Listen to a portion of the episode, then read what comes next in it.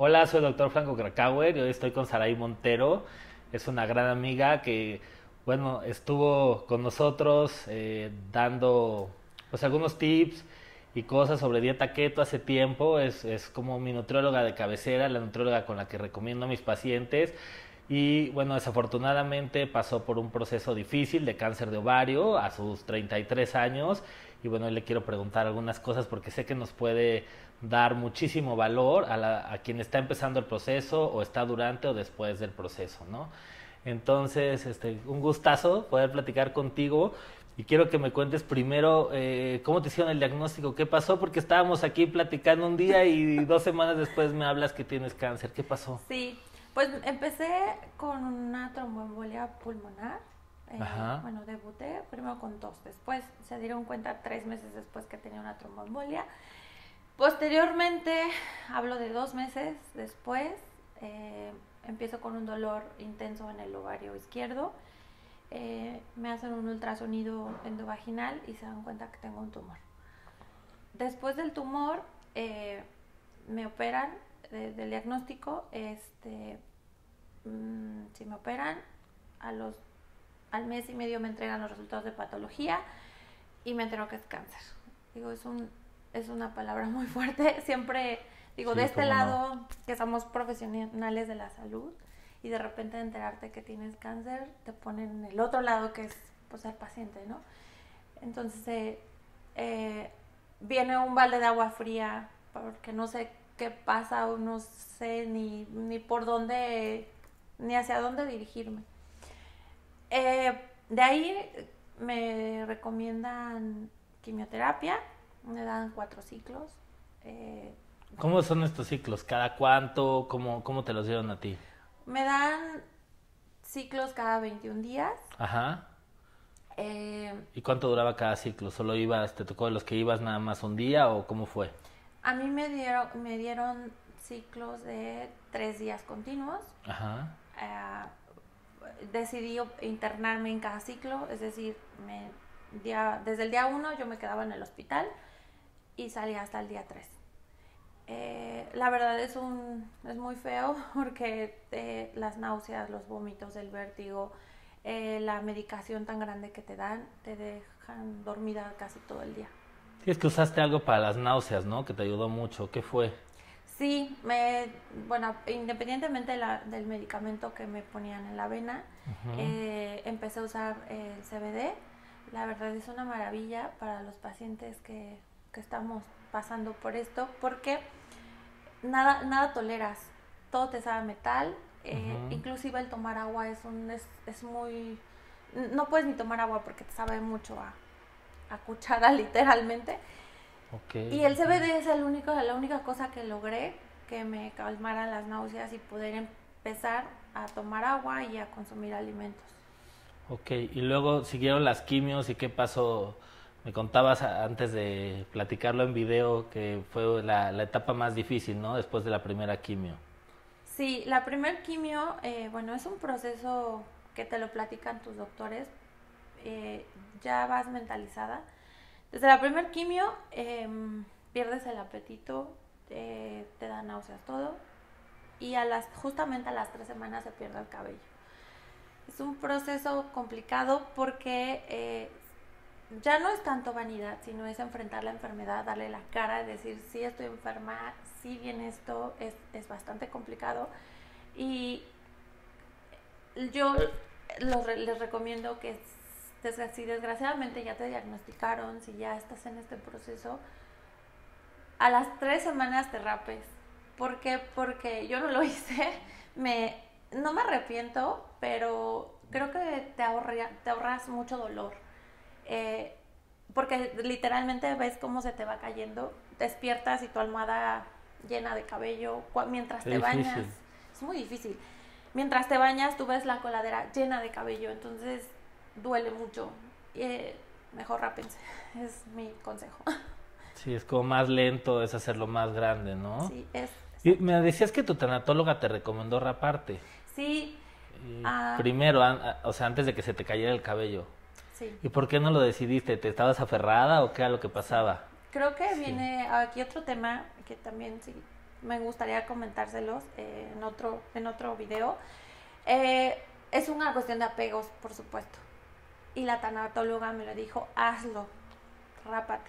Y no quise y sufrí. Entonces ahórrense ese, ese paso. Ahora, ¿qué pasabas que al final quiero que te vean este con tu peluca porque así este eres, ¿no? Ya nada más falta que crezca un poquito el, el pero la, la, peluca cómo fue? O sea, ¿la buscaste antes, la buscaste después? Este ¿cómo, Ah, ¿cómo fue? Fue muy chistoso porque eh, eh, yo estaba justo con mi doctora en la revisión de las tres semanas. Yo ya empezaba a perder el cabello, digo, en, en un video antes, ustedes pueden ahí ver que tenía el cabello muy largo. E, ese mismo día me, me, decidí cortármelo como por acá, jamás en la vida me lo había cortado de ese tamaño. Y em, eh, mi mamá estaba conmigo en la sala de espera para entrar con la, a consulta y literalmente encontró pelucas oncológicas. Le dimos el link y fuimos a, a comprarla ese mismo día. Al tercer día yo pierdo el cabello y ya fue cuando empecé a usar la peluca. Ok. Y, bueno, ya pasó el proceso, seguiste con las quimios, te fue medio mal. Una complicación que tuviste fue lo de que tuviste, ya no te podían poner o encontrar las venas para ponerte la quimio, ¿no? Sí, de, ya me lo habían contado, sin embargo, eh, creo que los pacientes que tienen o, o, que pasan por esto saben que se te queman las venas literalmente. Ya no te encuentran, ya no te pueden meter eh, las quimios porque es muy doloroso. Las venas pierden su calibre normal, se te hacen muy delgadas, entonces por lo tanto ya no te encuentran. Entonces decidieron ponerme un catéter. catéter hay dos tipos de catéter. Eh, todo esto que les cuento me lo, me lo encontré en el camino, no lo sabía antes de... Existen dos catéter, catéter puerto y catéter central. A mí me decidieron poner el central porque eran menos sesiones este, y eh, es doloroso, sí, pero creo que es más doloroso que te lo estén poniendo en tus brazos porque te los queman. Entonces... Un catéter temporal, ¿no? Mientras nada más estuviste en las quimios y después eh, pues te dejó ahí una cicatriz que está ahorita este, como en proceso de, de sanar. Ok.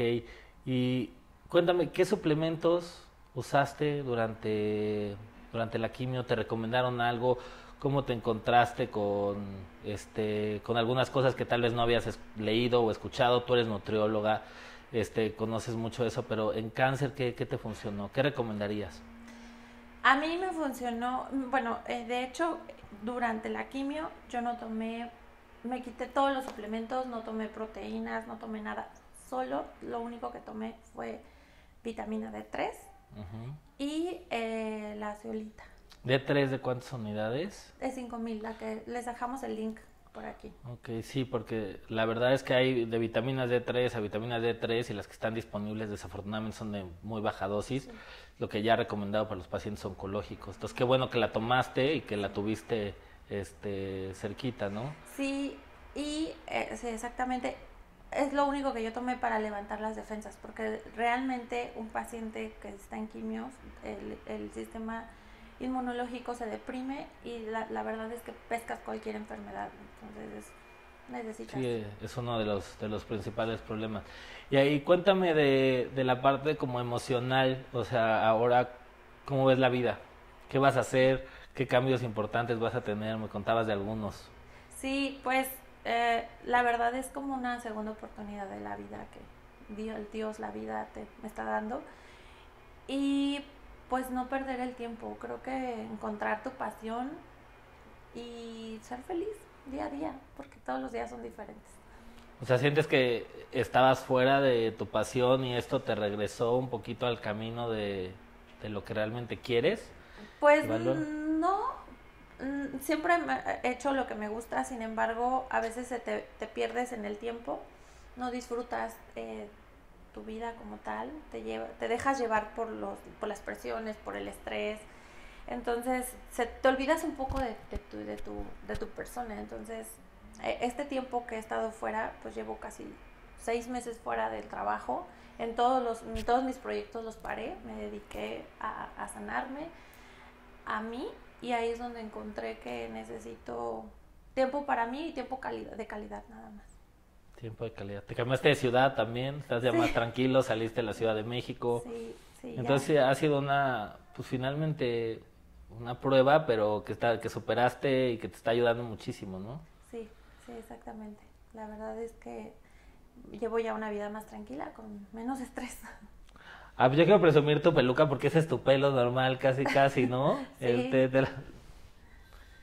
Y que bueno, eso representa el... Es una, es una peluca oncológica, ¿no? Sí, lo que yo les, les, les comento es que cuando pasen este proceso busquen pelucas oncológicas. ¿Por qué? Porque todo esto pues es especial para los pacientes de, de cáncer porque no te lastima tanto el cuero cabelludo. Cuando pierdes el cabello, eh, te queda muy lastimada eh, y muy sensible el, al hecho de tocarte, te pueden salir como granitos. Esos granitos se pueden infectar, entonces eh, yo les recomiendo que usen mascarillas de, de aloe vera, literalmente, natural si es posible, dejarlo en el refrigerador, ponértelo 20 minutos al día, te lavas y después te pones ya tu peluca. O si puedes no usarla todo el, todo el día, mejor, para dejar descansar y que se te regenere tu piel solita. Eh, y sí, la verdad es que es una, es una maravilla esto. Esto es de cabello natural. Busquen cabellos naturales porque no se percibe. Entonces nadie se da cuenta que traes peluca. En, en lo personal, poca gente realmente supo mi enfermedad eh, porque eh, necesitas tiempo. Pero también tienes que seguir tu vida. Y creo que la parte emocional importa mucho en, en cuanto no te descuides como persona. Yo uso la peluca, también perdí las pestañas, entonces yo traigo ahorita pestañas, no, no me dejé, no me descuidé tanto eh, en lo físico porque eso importa mucho en tu autoestima. Entonces creo que es la parte que les comparto y a mí me sirvió. Entonces sí, sí me la, me Sí, claro. Pero, y así te conocimos, te veíamos aquí platicando con nosotros y, bueno. Claro, entonces ya nada más pues te peinas literalmente y listo. Mira, queda perfecto. Uso yo diademitas o cosas así que, que venden por todos lados y nadie se da cuenta. Ay, muchas gracias. muchas gracias por compartirnos esto y bueno, a raíz de esto vamos a hacer cosas más seguidas, más enfocadas también a, lo oncológico, porque antes pues tú te encargabas de la parte de nutrición, este, Para desde de peso. Ajá, pero pues eres una buena, bueno, ahora ya te tenemos, ahora sí en serio, en serio en el equipo. Sí, así es. Muchas gracias. No, gracias a ti. Te invito a leer mi libro Bendito Cáncer, en el cual comparto estrategias, tips y reflexiones que pueden hacer la diferencia para pacientes y familiares en el manejo médico, emocional y espiritual de la enfermedad.